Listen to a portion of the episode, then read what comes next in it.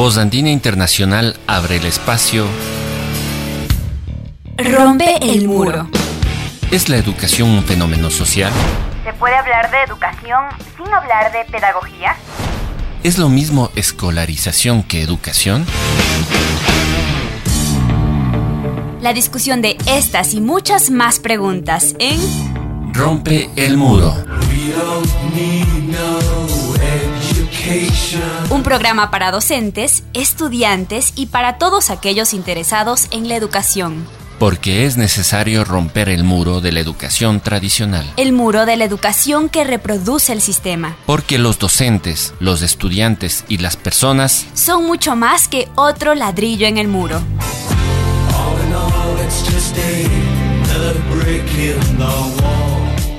Ya comienza Rompe el muro. Rompe el muro.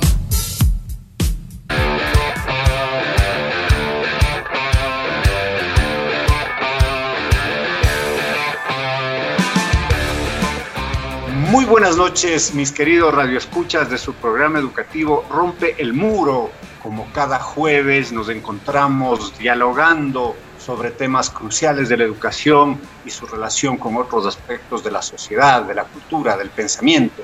En esta noche vamos a conversar sobre un tema apasionante, sobre un tema lindo, sobre un tema mágico. Es la relación que tiene la educación con la creación musical y con la enseñanza y el aprendizaje de la música en sí. Eh, la música es armonía, es melodía, es ritmo, pero sobre todo, como decía, es magia, es esa capacidad que tiene el ser humano de vincularse con el arte en una de sus manifestaciones y a través del sonido. Sin embargo, ser músico no es fácil, ni tampoco lo es crear o enseñar música. Esta noche conversaremos sobre la educación y la creación musical. ¿Se nace músico o se pueden formar músicos? ¿Es algo innato o es algo que, como varias actividades, se puede lograr a través de disciplina y a través de, de conocimiento? ¿Qué particularidades tiene la enseñanza de la música? ¿Cómo es el proceso de creación y composición musical? Sobre estos temas y respuestas a estas preguntas y otras conversaremos esta noche en el tema de hoy, música y educación educación y creación musical.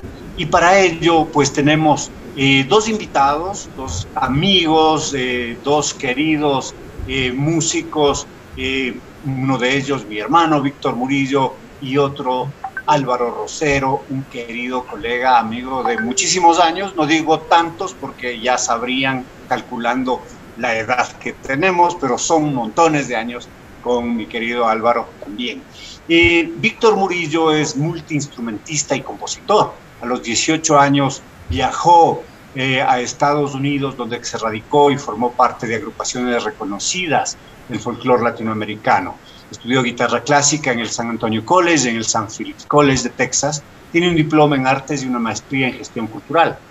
Ganó el primer premio como mejor guitarrista en la categoría de guitarras acústicas en el certamen Guitar Wars en San Antonio, Texas, en el año 2000. Ha colaborado con artistas de la talla de Cristian Castro, Alberto Plaza, Papirri de Bolivia, Balaguán de Indonesia, Sam Shaker y Basem Ramadan de Egipto, Indraji Banerjee de India, Paulina Aguirre, Ricardo Perotti, Afroponcho, entre otros, de Ecuador. En Corea del Sur recibe el premio a la mejor presentación folclórica en el Festival de Turismo Seúl 2012 eh, y ha sido docente en el Conservatorio Mozarte de la ciudad de Quito y en otras academias de música de Quito. Es creador de la marca Lúdica, un emprendimiento que ofrece accesorios funcionales y material didáctico. Y también nos acompaña Álvaro Rosero Ponce, nacido en El Ángel, un pueblo con alas, el 3 de noviembre. Su primer instrumento fue el tambor de la banda de guerra del colegio y luego se inició en el teatro en el colegio y también en la Escuela Politécnica Nacional, donde pudimos compartir las tablas y compartir el teatro. También tuve esa, dicha de, hacer teatro en esos años. Tocó en muchos grupos la percusión en varios géneros, es licenciado en educación musical por la Pontificia Universidad Católica del Ecuador, eh, tiene una maestría en estudios avanzados de teatro por la UNIR, es director del Departamento de Cultura de la Escuela Politécnica Nacional. ambos les doy la bienvenida cordial, la alegría y el abrazo fraterno. Y quizás para empezar agradeciéndoles que estén esta noche con nosotros, eh, le preguntaría a Álvaro esta pregunta, esa gran pregunta. ¿Se nace músico o se puede desde la disciplina, la constancia y el amor por la música ser un excelente músico? Yo trato y trato con el saxofón y no sé si lo lograré. Alvarito, cuéntanos, bienvenido. Buenas noches, buenas, buenas, buenas noches. Eh, para mí realmente es un honor estar con dos parísimas, mi querido Víctor, eh, mi querido Alexis, y, es sorprendente porque de todas maneras el, que eh, sean panas y hermanos al mismo tiempo es más maravilloso todavía porque los conocí en épocas distintas de mi vida. Bueno, yo creo que, y estoy completamente seguro que mm, no se nace nada, se nace ser humano, digamos, ¿no?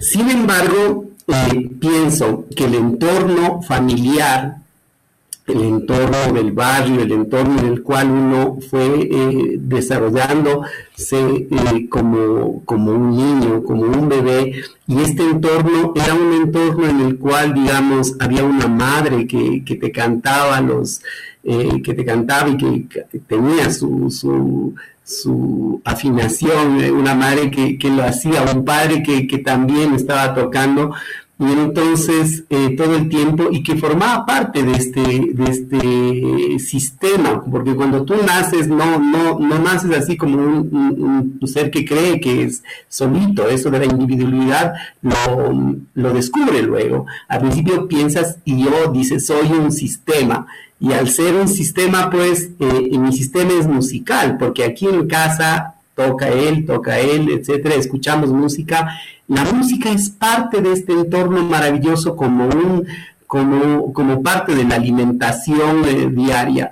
Entonces ahí los niños, las niñas desarrollan muy prontamente esta habilidad para reconocer los sonidos, para discriminarlos, para saber que tienen más altura, para que tiene más duración y, sus, y, sus juguetes pasan a ser los primeros instrumentos. Por eso es que muchas veces se dice nació, eh, nació músico y es porque digamos, desde muy pequeño desarrolló estas aptitudes, pero en realidad, digamos, es porque este entorno fue favorable. ¿No? Obviamente, digamos, en el caso de que, me mencionas como, como decir, bueno, yo intento, intento y, no lo logro, creo que es una gran verdad. Estudiar música también, eh, también implica eh, tener a veces como el método correcto, el tiempo correcto. Eh, ¿A qué me refiero con esto? O sea, que si uno de pronto estudia puede estudiar mal también. Es decir, no aprender, pasarse todo el tiempo repitiendo, repitiendo, repitiendo, repitiendo y no aprender. Y eso también hace que uno piense que uno no nació para esto.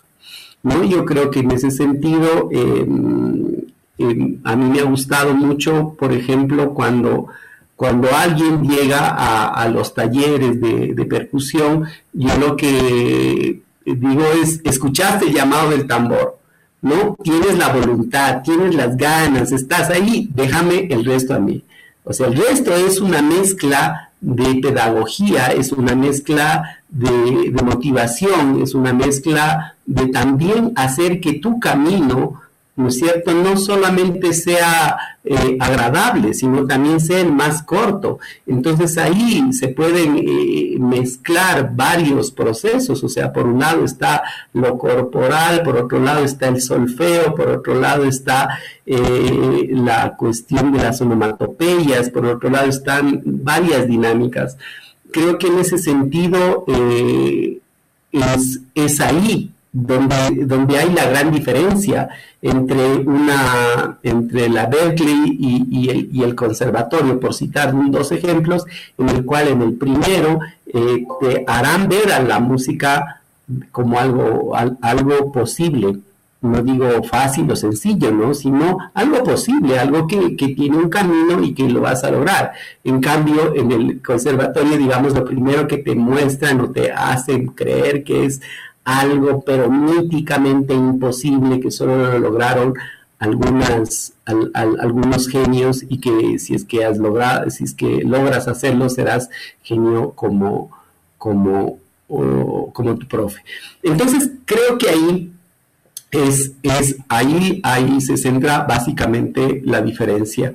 Creo que se puede desarrollar la aptitud musical, creo que se puede desarrollar eh, varias formas de, de, música. Creo que también, digamos, es muy importante reconocer los, los límites, ¿no es cierto? Cuando a uno le, uno quiere, uno quiere empezar a estudiar tarde, pues piensa que el que empezó a los ocho años, pues ya lleva un montón de tiempo. O sea, no, no, creo que tú quieras, digamos, tocar como él en, unos meses, ¿no?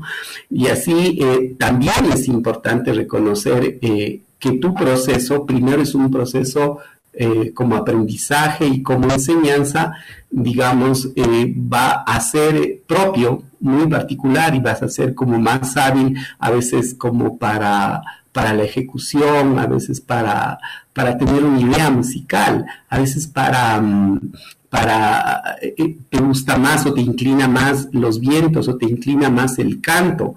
¿no? En, en, este sentido, también el entender los límites es muy importante en la música. Y ahora me refiero a que los límites sean los límites de la creación, sino que la persona que se sienta ilimitada musicalmente es aquel que no va a avanzar. Es aquel que, que, se, que se estancó ahí en un discurso, ¿no? Y más bien yo creo que aquel que conoce sus límites, pues puede buscar, digamos, a través de muchas cosas, que no me refiero solamente como esa práctica de todos los días, y no sé qué, también es el tiempo. Es decir, no se puede estudiar la música eh, pensando en, en, cada 15 días tengo un, encuentro con la música, no.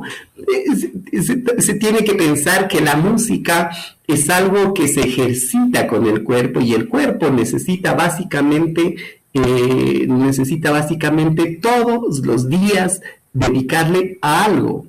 ¿Sí? Cuando, cuando uno empieza, por ejemplo, en mi caso, como empecé a, estudiar el, piano por el tema de la misma pedagogía musical de los estudios universitarios, sabía que no iban a poder ser avances significativos en, poco tiempo. Tenía que saber que, tenía que buscar el mayor tiempo posible todos los días, ¿no?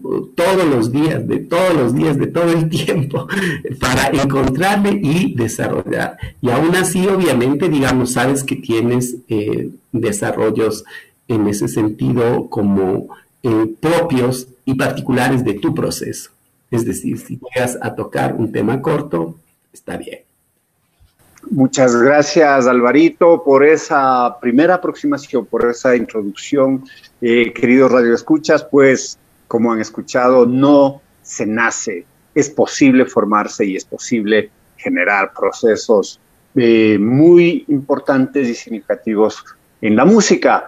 Mi querido brother Víctor, bienvenido. Eh, un gusto eh, en verdad estar contigo en esta noche, eh, dialogando, dialogando sobre tu pasión, pues dialogando sobre tu vida, sobre, sobre tu proceso particular y en el cual pues tú eres magnífico. cuéntanos desde tu experiencia, además de ese talento innato que tienen los músicos, según yo, ¿cómo debe ir el proceso formativo? Educativo de un músico. Predomina la práctica, predomina la teoría. ¿Cómo se articularía aquello? Bienvenido nuevamente.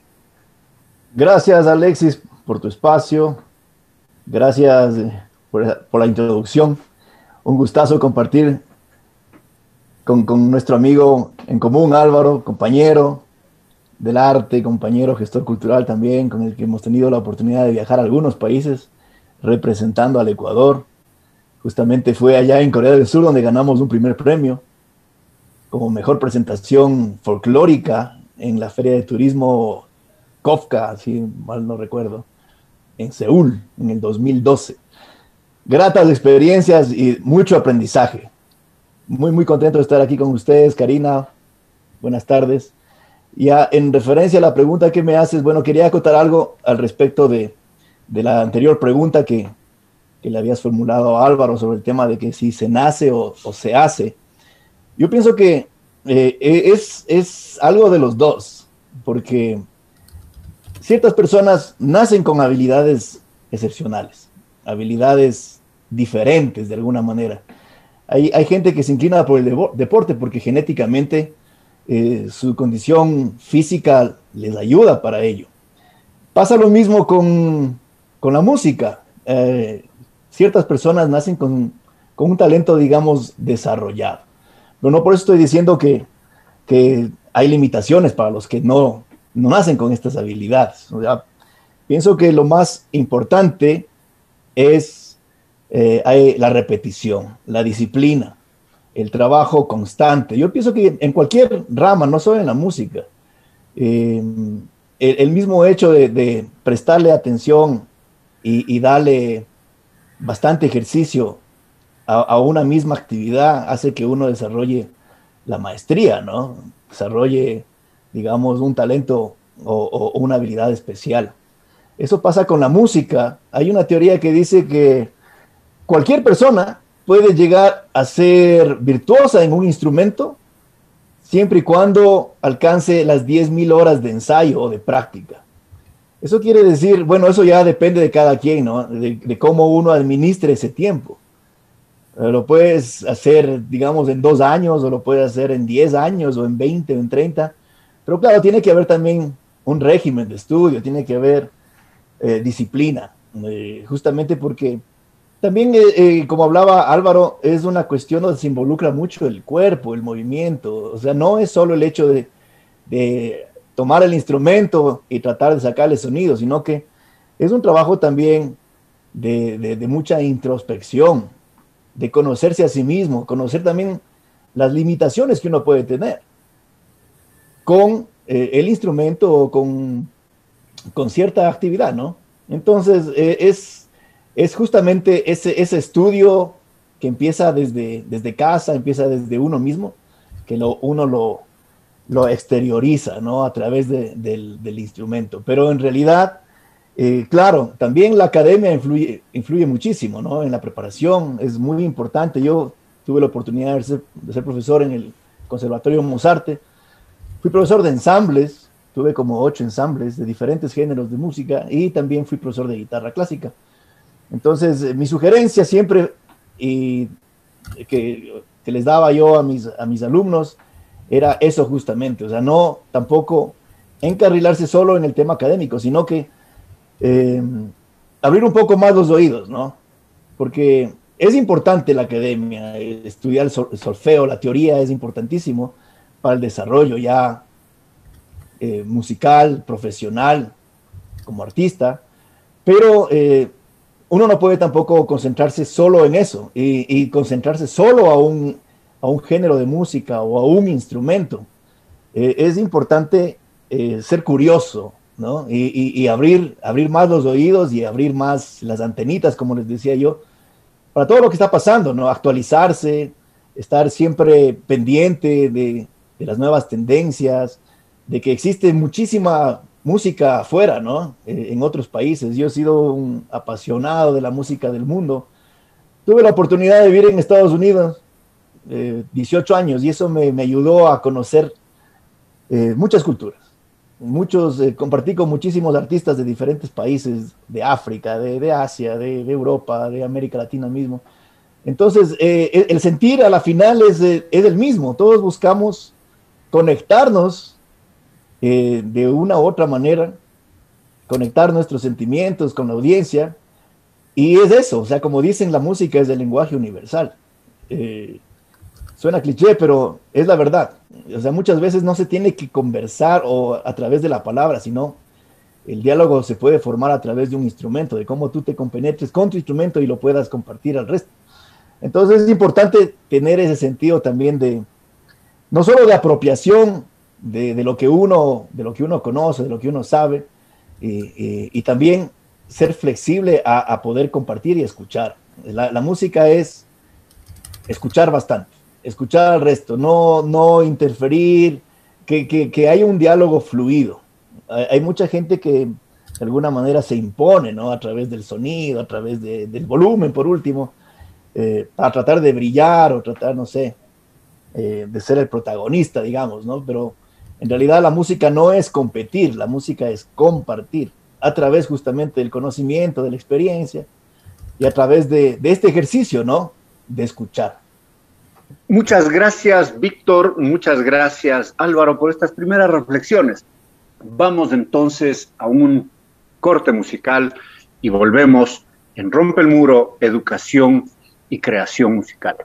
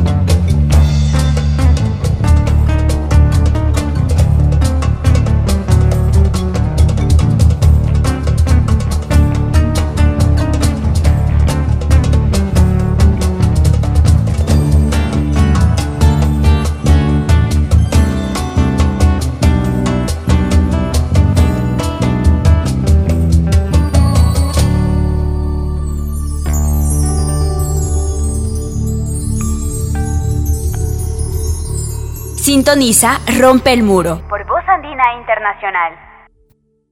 Estamos de vuelta en su programa educativo Rompe el Muro, esta vez eh, dialogando, conversando, conociendo sobre la educación y la creación musical. Eh, querido Álvaro, tú enseñas y has enseñado a tocar instrumentos musicales desde hace mucho tiempo y eres docente de educación musical. ¿En qué se parece la pedagogía de la música a la enseñanza de otras disciplinas como enseñar ciencias naturales, enseñar ciencias sociales, o en mi caso enseñar eh, metodologías de investigación, política educativa, etcétera? ¿Y en qué se diferencia? Cuéntanos, por favor. Nuestra audiencia es de docentes, entre, entre estudiantes, y entre ellos de seguro habrán eh, quienes enseñan o quieren enseñar música. Muchas gracias. Bien, gracias, gracias, gracias. Eh, primero, yo creo que la, enseñanza y el aprendizaje de la música eh, tiene un montón de años de experiencia, es decir, desde que el ser humano empezó a hacer la música, creo que alguien lo observó y en ese momento de observó, de oírle y quiso repetir eso, eh, desde ahí, en ese momento, se empezó la, educación y sería en este caso una educación informal. Luego, cuando ya, digamos, alguien ya sabía tocar algo y, ya lo hacía como parte, digamos, de, su oficio y le enseñaba a alguien a, tocar una tonalidad para una fiesta, para un algo, eh, nace la educación no formal de, la música. Y luego, ya con el, con cuando se crean las, los espacios institucionales de, formación, como es el caso, digamos, de las universidades, los colegios, y en los cuales se pone a la música como una materia, una asignatura, por ejemplo, o en la educación musical profesional, se empieza a, a generar la educación Em, formal. Entonces tienes tres, tres tipos de formación musical que por lo general en el caso de, nosotros como músicos, eh, como Víctor, como yo, que somos músicos populares y que también hemos, ah, nos hemos acercado al, y, hemos ejercido a veces el, trabajo de la educación formal y nos hemos acercado también al lenguaje académico y conocemos parte de eso, ¿no es cierto? Creo que hemos tenido las tres cosas. Es decir, hemos, nosotros nos hemos hecho de manera informal, alguien te da un tip, alguien en un ensayo te enseña a veces algo y te dice, mira, entonces es parte de esta educación informal. La, la, educación eh, la, otra educación, digamos, no formal, en el cual uno dice, bueno, me voy a, meter a un tallercito, creo que este man eh, va a estar aquí en el país un tiempito y entonces entro y voy a aprender algo, unos ritmos, ¿no es cierto? Y, estamos. Y lo otro, pues, eh, la educación en la, en la universidad, ¿no es cierto? Nos ha, eh, hemos tenido que estar, eh, digamos, adscritos a un currículum. Creo que en ese sentido, las, las tres, digamos, de todas maneras, las tres cosas tienen que ver con una educación del cuerpo. Es el cuerpo el que eh, hace la música. Y al decir el cuerpo hace la música, quiero decir que tal vez el cerebro la música, aunque a veces se habla del, corazón, ¿no es cierto? Pero es, es justamente ahí el cerebro que, aprende esas habilidades y las transmite al cuerpo. Es decir, es el cuerpo el que va a ejecutar la guitarra, el que se sienta el tambor. Por lo tanto, digamos, eh, en, esa, en esa primera diferencia es que de pronto en, otras materias, en otro tipo de habilidades, ¿no es cierto? Eh, es netamente hacia la reflexión, hacia, hacia el comparar un modelo social con otro, y en este caso la música tiene esto, ¿no? En un momento dado tienes la teoría musical y tienes que analizar, pero de todas maneras, eso, por más que de alguna manera em, sea solamente teoría, ¿no es cierto?, tiene que verse reflejado en que tus oídos eh, eh, haga una discriminación, es decir, que el cuerpo no diga, ah, bien, o sea, sí me gusta ese círculo armónico y podría haber una modulación aquí y podríamos terminar en, una cadencia plagal, qué sé yo. Entonces, toda esa, esa información, en este caso de la música, de alguna manera tiene que volverse práctica, tiene que volverse en el cuerpo, por más que digamos ahora existan muchos eh, como programas, ¿no? Donde puedes tú escribir la música o puedes tú escribir la música.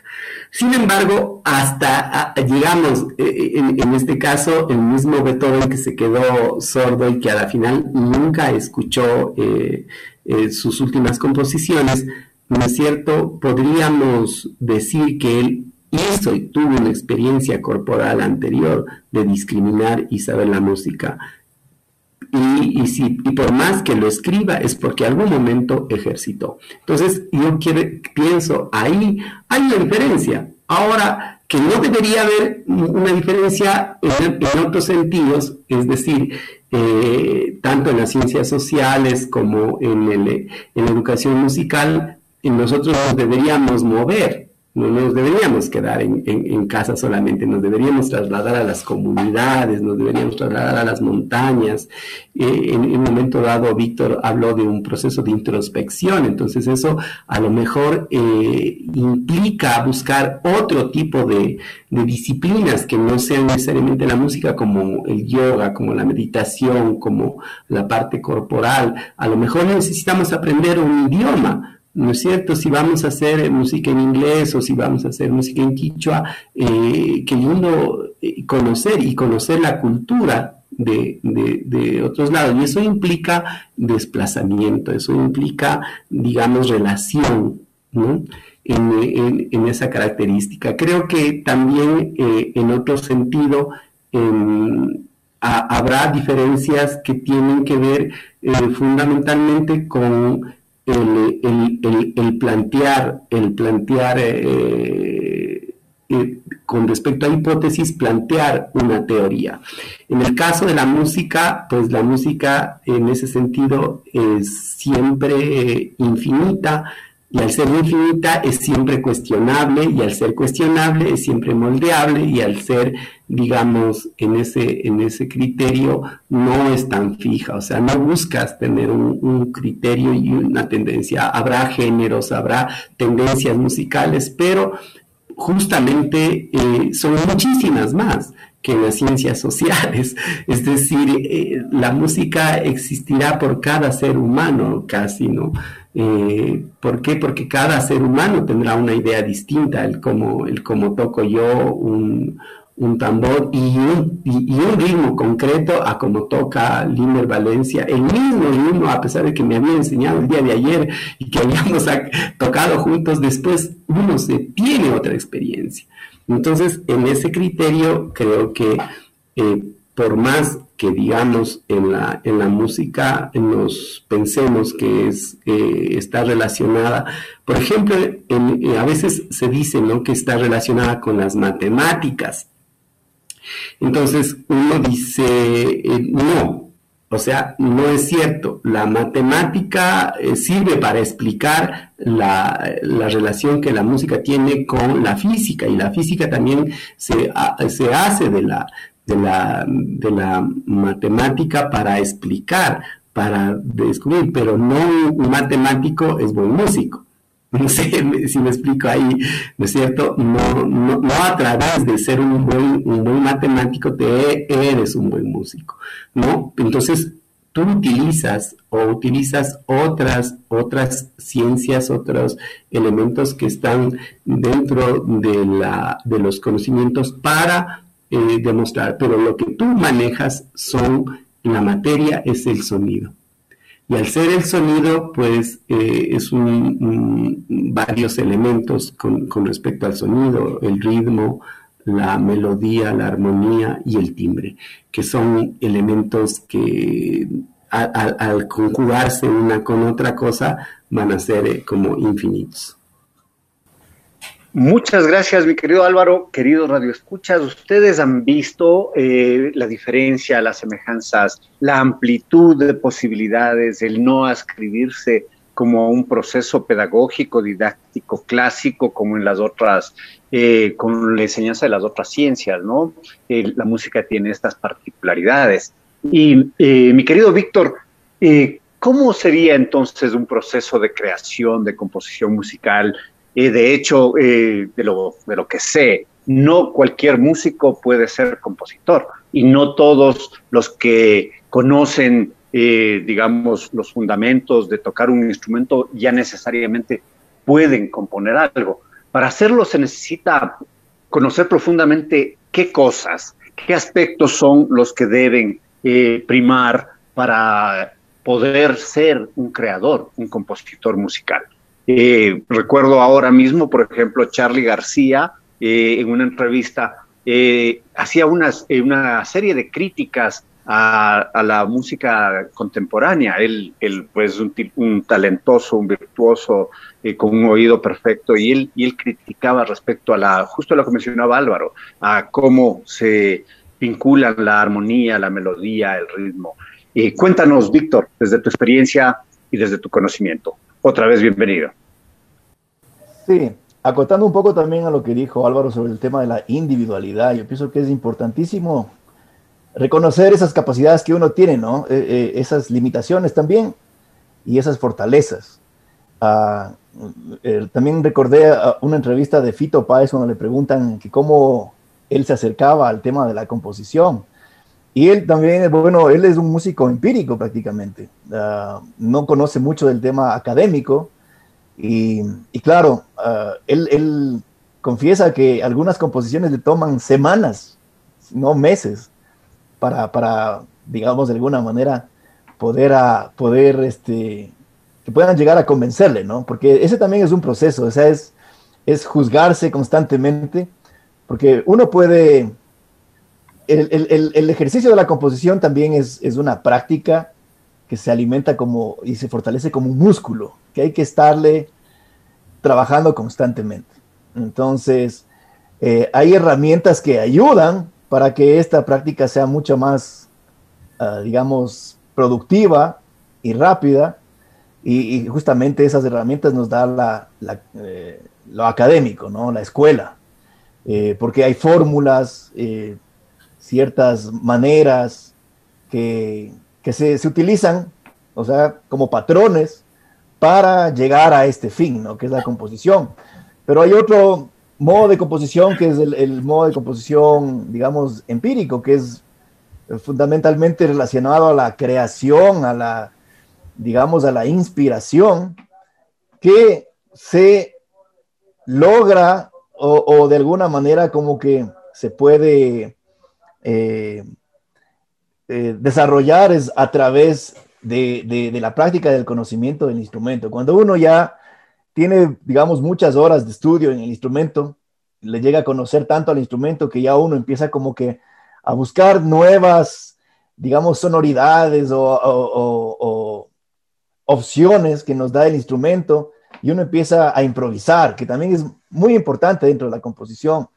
La, improvisación es la reorganización del conocimiento que uno ya tiene. Entonces, para mí, eh, la improvisación es un espacio muy importante dentro de mis composiciones. Yo siempre dejo unos minutos ahí que son justamente para eso, o sea, para que, para que haya este, este, este momento, ¿no? Que de, crear cosas ahí, eh, en, en, valga la redundancia, en el momento. Entonces, cada, cada compositor tiene su, su digamos, su manera de, de hacerlo. En mi caso, eh, yo estudié composición en la universidad en Estados Unidos.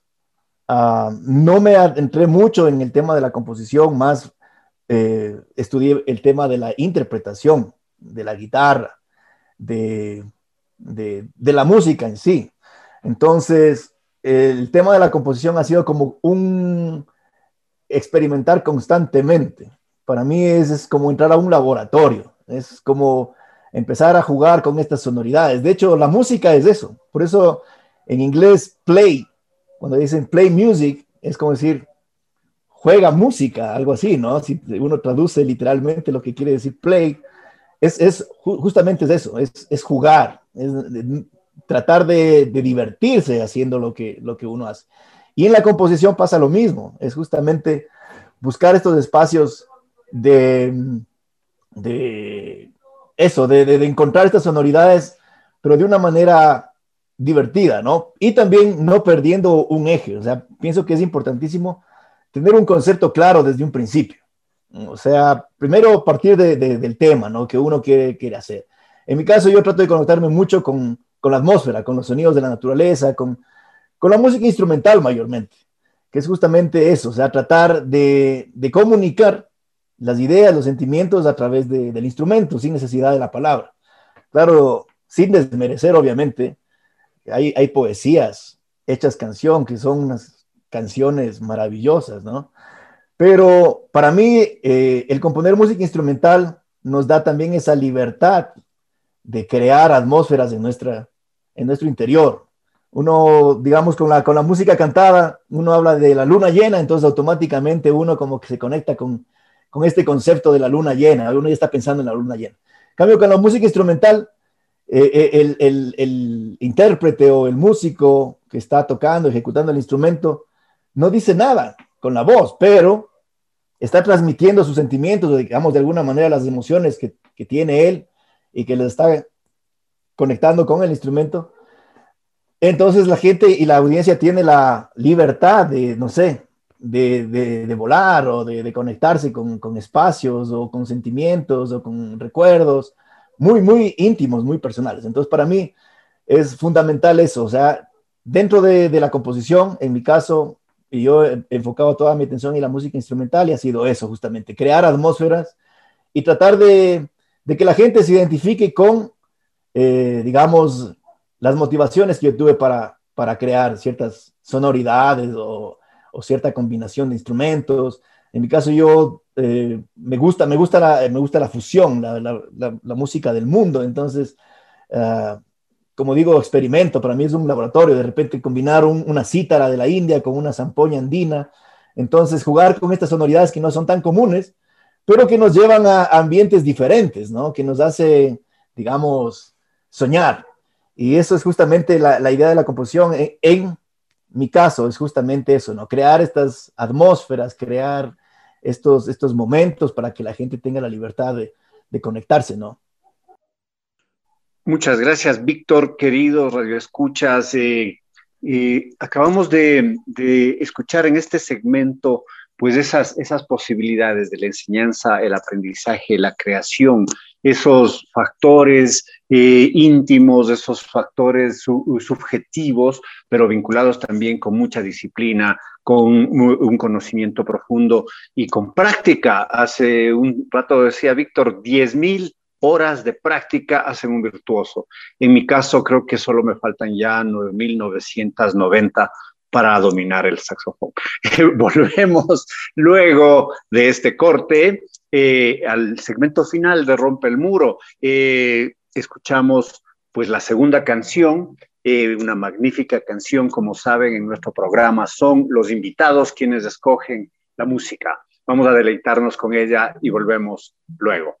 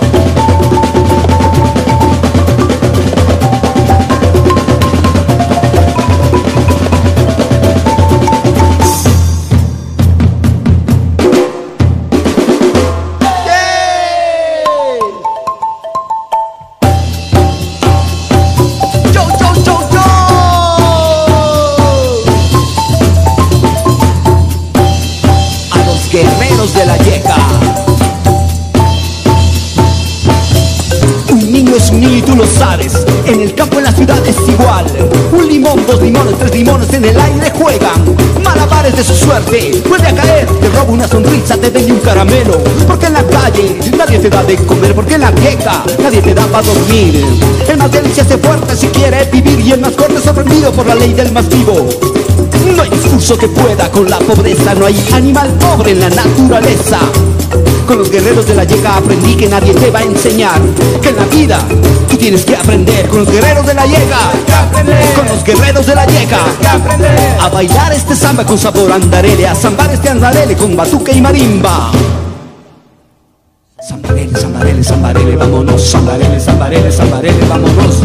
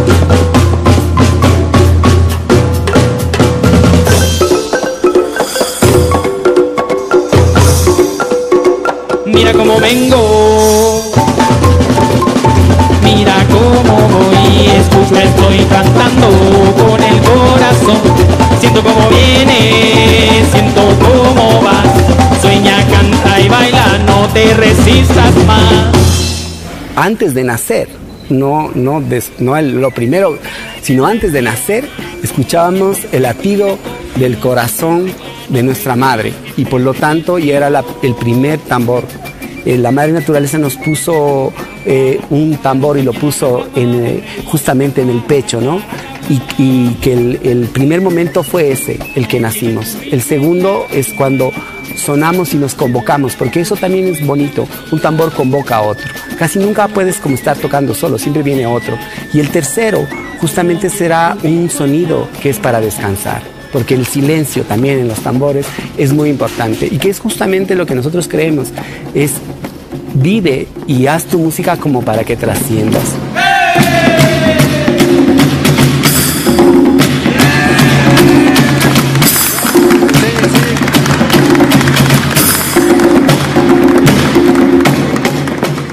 Estamos de vuelta en Rompe el Muro, conversando con Álvaro Rosero y Víctor Murillo sobre la música, la creación musical, la pedagogía musical, temas tan apasionantes, tan interesantes para nosotros como educadores, pero también como seres humanos. Todos los seres humanos necesitamos de la música.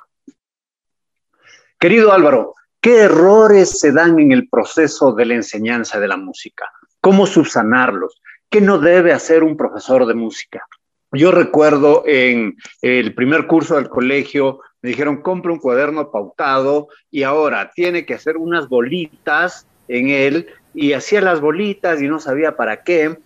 En el, después me dijeron, coja una esponja y con palillos de helado sobre esa esponja haga el teclado del piano y empiece a, hacer el teclado del piano, a digitarlo, y me parecía algo terriblemente aburrido, sin sentido. Me imagino que muchas de esas cosas son las que no deben hacerse. Pero tú eres el experto.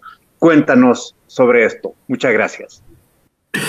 Bien, primero estoy convencido de que en general, digamos, no porque una persona eh, haga algo de cualquiera de las habilidades, de las experticias, es decir, eh, un buen arquitecto no necesariamente es un buen profesor de arquitectura. Por lo tanto, también esto creo yo que se aplica muchísimo a los músicos. Primero, el que se creó que, por ejemplo, aquel eh, músico que se desarrolló como, como buen instrumentista, es ya de, por sí un, buen músico, un buen pedagogo, perdón, un buen profe, creo que ahí es donde a veces le achuntamos, a veces le podríamos achuntar no. O sea, no necesariamente, no necesariamente enseñar, enseñar requiere por un lado vocación. O sea, primero te tiene que gustarte, porque eh, a partir del gusto eh, tú puedes transmitir esa pasión. ¿No es cierto? Porque lo primero que necesitas es enseñar a la gente la pasión sobre la cual se desencadena tu vida. En, mi caso, eh, eh, me gusta eh, cuando a veces me dicen lo que más recuerdo de todo es, digamos, esa pasión que hay dentro de tocar un tambor. Entonces, yo creo que es por ahí.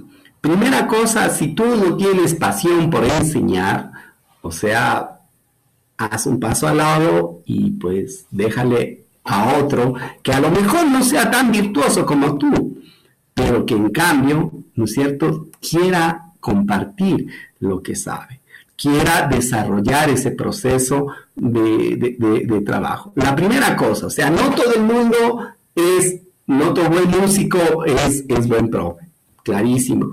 ¿Por qué? Porque ahí se van a dar una serie de, cosas, una serie de, sinsabores, unas experiencias negativas, porque él, por ejemplo, ¿no? va a, asumir que, el, que tú como estudiante, como, como persona que está en proceso de aprendizaje, tiene que llegar a, conocer los elementos que para él son ya primero muy, muy asumidos. Ya la discriminación auditiva o sea, a ver, por favor, ya ponte un poco más concentración, eh, mi querido Alexis. O sea, si es que ya, ya te estoy diciendo cómo debes tocar esa escala, o sea, ¿qué, qué, qué, ¿cómo tengo que decirte? ¿Con qué, con qué, con qué palabras? Por favor, no me hagas sufrir. ¿Me entiendes? O sea, el profe se vuelve una víctima porque en realidad el, el, profe ahí es una víctima de, este, de esta relación. ¿Y es por qué? Porque está en el lado equivocado prácticamente por ahí nace nacen las cosas. Cuando tú hablabas, obviamente también son sistemas. A veces hay sistemas que están equivocados, ¿no es cierto? Pero también, eh, ¿por qué? Porque, digamos, en, el, currículum a veces no está trabajado desde, eh, primero, un objetivo. La música debe hacerte feliz no importa el nivel, o sea, un man talentoso y que, y que estudie mil, horas y, que vaya a ser un, genio en la vida y, tocar música, también le hace feliz. Capaz que a él le sea feliz tocar eh, todo, todo el día. o sea, no me refiero a, que uno tenga placer. No, claro, él puede este, tocar y, tocar, tocar mucho, mucho, muchas horas y ser feliz con eso. Claro, ¿no es cierto? Es la felicidad lo que le hace primero. La primera cosa es ser felices. Debemos eh, procurar eso. Debemos, segundo, hacer que la gente ame lo que está, lo que está aprendiendo. ¿Y cómo ama lo que está aprendiendo? Primeramente porque reconoces que el aprendizaje es un diálogo, que el aprendizaje es un proceso de, camino junto, donde tú, con la experiencia que tienes, lo que haces es tratar de, de acortar el camino, de hacerlo disfrutable, de hacerlo maravilloso. Entonces ahí yo creo que simplemente fluyen las cualidades del buen profe, ¿no es cierto? Ese profe que, está contigo, que toca contigo, que, que, no va y, te dice, mira Alexis, y tú estás viéndole con el saxofón ahí y el man sigue para, y, tú no, no, has, aprendido nada, no, no sabes, solo vas y, le ves lo, que, lo, bonito que toca y se acabó. Todas esas cosas es por qué, porque está eh, en, el, en, el, sitio equivocado. Yo creo que uno de, las, de los elementos fundamentales de todo esto, ¿no es cierto?, es que eh, ese momento que existiría, digamos, esta pasión, que existiría tú tu vocación como máster, tu libertad también, y también digamos el pensar, o sea, el que, el que hagas un currículum y todo, a lo mejor sí, buscas estandarizar, ¿no es cierto? Como decíamos en todas las, las, las educaciones, eh, en el tipo de educación formal, informal o, o no formal, digamos, debe haber una cosa que es importante, es planificar. Y a veces yo siento que los peores profes son los que no planifican. O sea, los que llevan ese rato y así es como que a ver qué hacen y siguen y, tienen y, son malos porque realmente no hay una planificación de por medio. Si, si a ellos no les gusta enseñar, si ese, ese, ese no es su camino, menos van a dar el tiempo de planificar una clase de planificar un, todo un contenido, de planificar para ti, para el de allá, para el de más allá, ¿no? Ahí es donde pasa. ¿Cómo subsanar? Obviamente, primero eh, esclareciendo, ¿no es cierto? ¿Quiénes pueden ser un buen músico? Y simplemente ser un buen músico, instrumentista, creador, compositor, etcétera, etcétera. ¿Quiénes pueden ser? Aparte de buenos músicos, también pueden ser buenos profes. Y eso pasa en todo, o sea, digamos, en el ámbito de, la, de la Politécnica, por ejemplo, que es las ciencias exactas, también que te hayas graduado no significa que seas buen profe. No significa, no significa, pero no significa tampoco que seas mal profe. No, eso lo va a decir en el caso tu experiencia, tu relación. Hay profes que, te hacen eh, que te hacen la vida la vida fácil y, comprensible y entendible y hacen que la música sea disfrutable en todos sus eh, caminos, ¿no? No importa el nivel, o sea, si tú empezaste, estás ahí, muchas veces a uno, uno está ahí, está en la clase y todo, y lo primero que a uno le dicen es, ¿qué maestro, usted tiene una paciencia impresionante. Y uno diría, no, no, no, yo soy impaciente como, como mucha gente, como normal. Solo que en este camino yo estoy ahí, acompañándote. Esa es mi, tarea, acompañar tu proceso y hacer... Freire, como diría Freire, somos pacientemente impacientes. O sea, ¿me entiendes? O sea, a veces de poner esa cualidad cuando yo en realidad digo, no, no, no, no, estoy haciendo un esfuerzo. Estoy divirtiéndome también como profesor y estoy, eh, eh, eh, estoy muy a gusto de ver el proceso caminar, de ver la gente hacer así. Y otra cosa que es muy importante es tu generosidad. Si no eres generoso como profe, marchaste. Si crees que todavía, digamos, tú tienes ese algo místico, maravilloso que solo le compartes como como pedacitos, como cositas y que, digamos, te irás a la tumba con los secretos Nah, no, no, no, eso no funciona, eso no.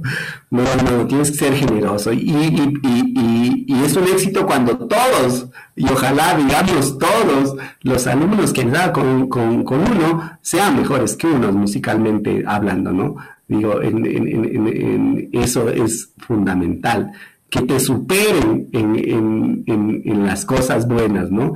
Eh, sería un éxito, ¿no? Dirías, qué bien, o sea, este man empezó conmigo, no sabía nada, y ahorita ve, está maravilloso, ya de aquí cuando salió ya me, me, me, me fuego tan, me dijo, ya no me enseñas nada, y se va a aprender de otro lado. O sea, genial.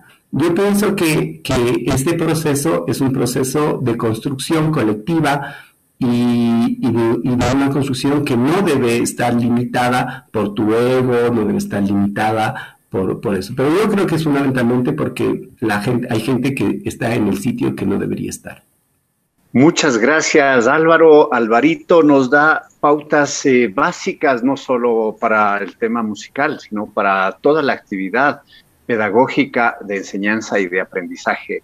Eh, la vocación del docente, esa capacidad dialógica, esa posibilidad de interactuar en, en con afectividad al mismo tiempo. Mi querido Víctor, desde el ámbito de la creación, eh, en nuestra realidad ecuatoriana, eh, pues sin duda hay genios, hay, talentosos músicos, talentosos compositores, y sin embargo no tenemos eh, posibilidad de escuchar sus creaciones. ¿Cuáles serían los problemas más graves, más acuciantes que se dan en términos de la creación musical y cómo se los pueden solventar? Cuéntanos, eh, danos eh, tu perspectiva. Eh, todos te escuchamos con atención.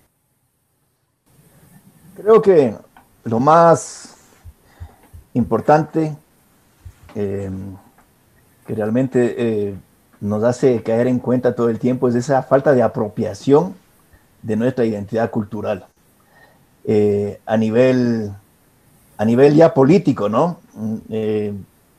El problema no radica en, la falta de talento, digamos, o en la falta de propuestas, porque Ecuador es un país con mucho potencial y con Alvarito lo hemos comprobado, hemos viajado a otros países representando al país, representando la diversidad cultural que tenemos, que es gigante. Lastimosamente no se conoce, por eso mismo, porque no los gobiernos de alguna manera no se han involucrado o no se han apropiado, digamos, de esta identidad cultural para justamente eso, ¿no? Para exportar este talento y que sea conocido.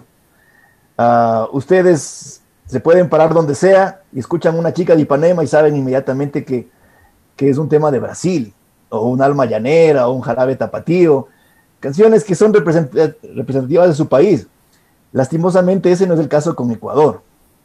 Eh, uno de los temas emblemáticos, digamos, icónicos que tenemos puede, se, puede decir que es la vasija de barro eh, a nivel Latinoamérica, pero a nivel mundial eh, realmente no tenemos una canción o una música que nos represente realmente como país. Entonces tiene mucho que ver también el tema de la industria cultural. Eh, estamos alienados de música de afuera, tenemos esa conciencia de que todo lo que viene de afuera es mejor.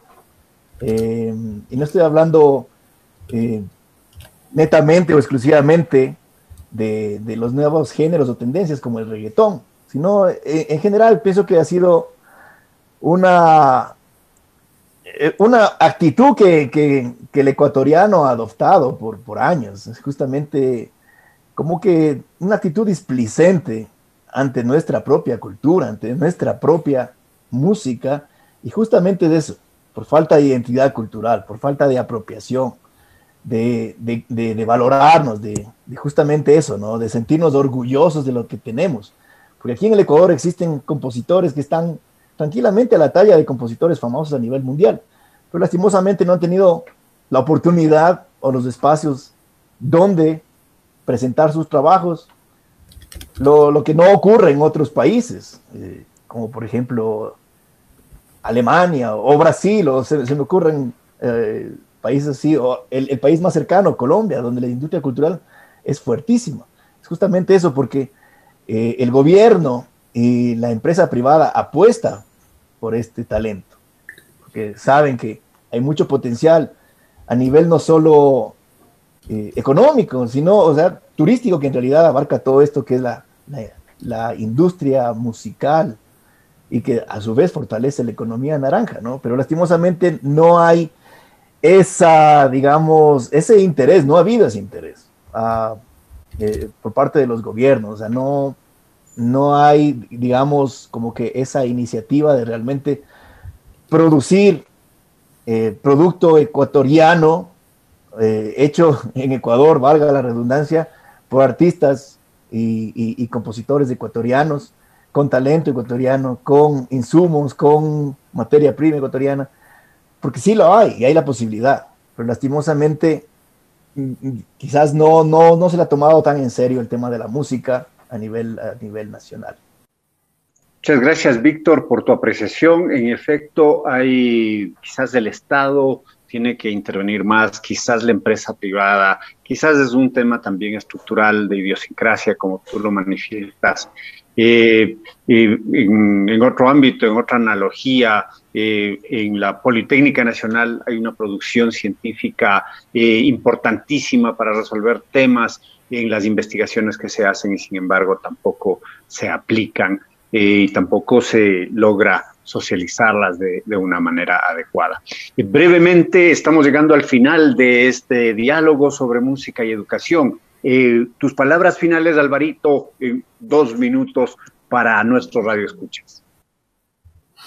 Bueno, primero agradecerte, Alexis, eh, realmente eh, chévere programa, muchas gracias, Karina. Víctor, mi hermano, seguimos ahí en la batalla, tú sabes, un abrazo gigante y yo creo que la, la enseñanza, la, el aprendizaje en, el, en, el, en nuestro país, en nuestro medio, debe tener en cuenta que lo que formamos eh, en realidad, por ejemplo, es seres más felices. Si bien es cierto, habrá especialidades en las cuales los, los, la gente que, que, que estudia música termina siendo eh, un músico profesional. Pero si es que hay como música en cualquier momento de tu vida, o es decir, en, los colegios, en las escuelas, pensemos que no estamos necesariamente formando músicos, eh, eh, formando músicos, sino que los músicos a través del canto van a ser felices. Los músicos, los estudiantes, a través de eh, ejecutar con un tambor, que a lo mejor no sea un tambor real, sino un, balde de, de plástico, pues van a construir una canción ese día, van a crear una imagen sonora, van a ser eh, los niños, los que juegan con, los, con las campanitas y van a jugar, ellos están aprendiendo del mundo muchas cosas. Entonces pensemos que el tema de la enseñanza, la pedagogía musical, no está enfocada necesariamente a la música. Eh, la, música es parte del ser humano y también, digamos, no, no quita que tú como, como, como Alexis toques un saxofón, o sea, a pesar de que te dedicas a otro, otros aspectos, eh, puedas tocar un saxofón. Es decir, no necesariamente enseña solo para la profesión.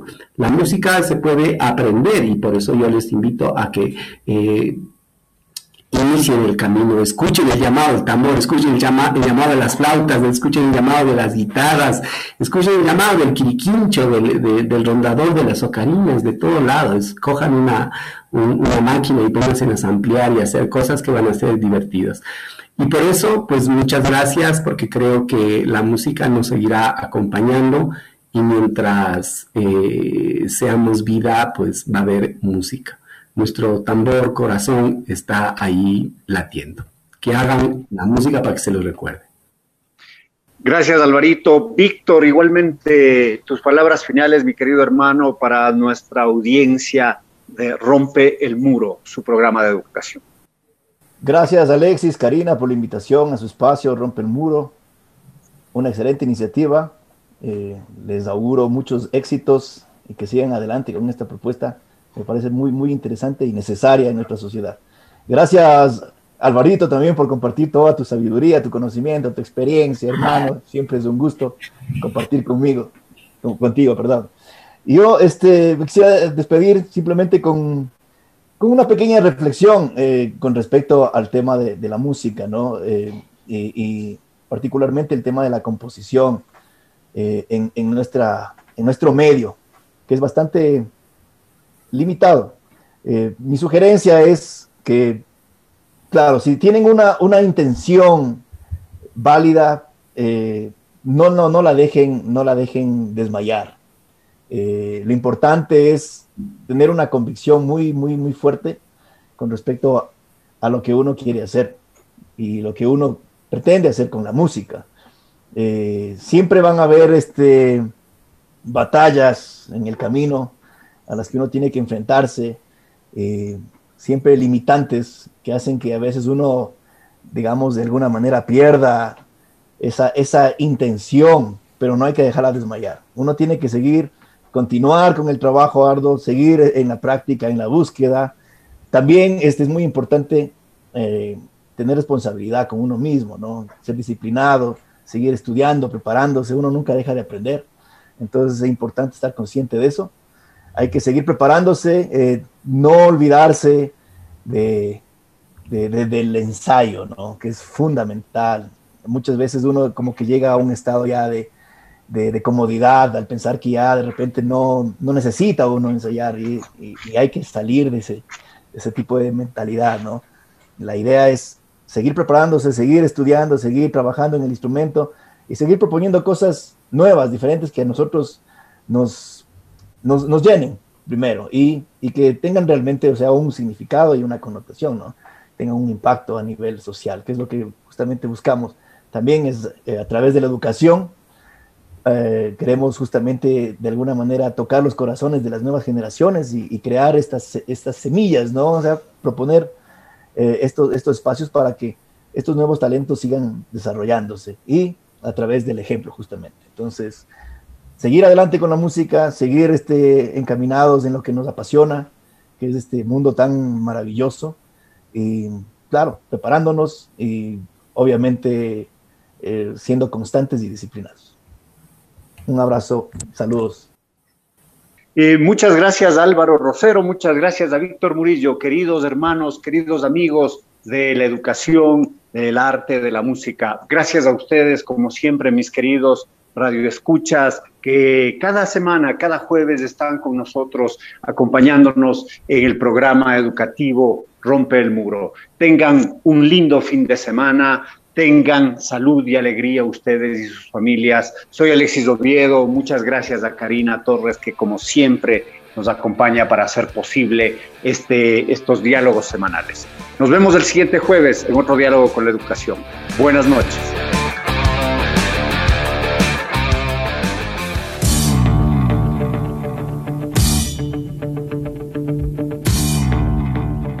Quedamos agradecidos por su sintonía el debate y análisis de los temas de la educación como un fenómeno social. Volverá a ustedes en una semana. Rompe el muro. Rompe el muro. Con la producción técnica de Voz Andina Internacional.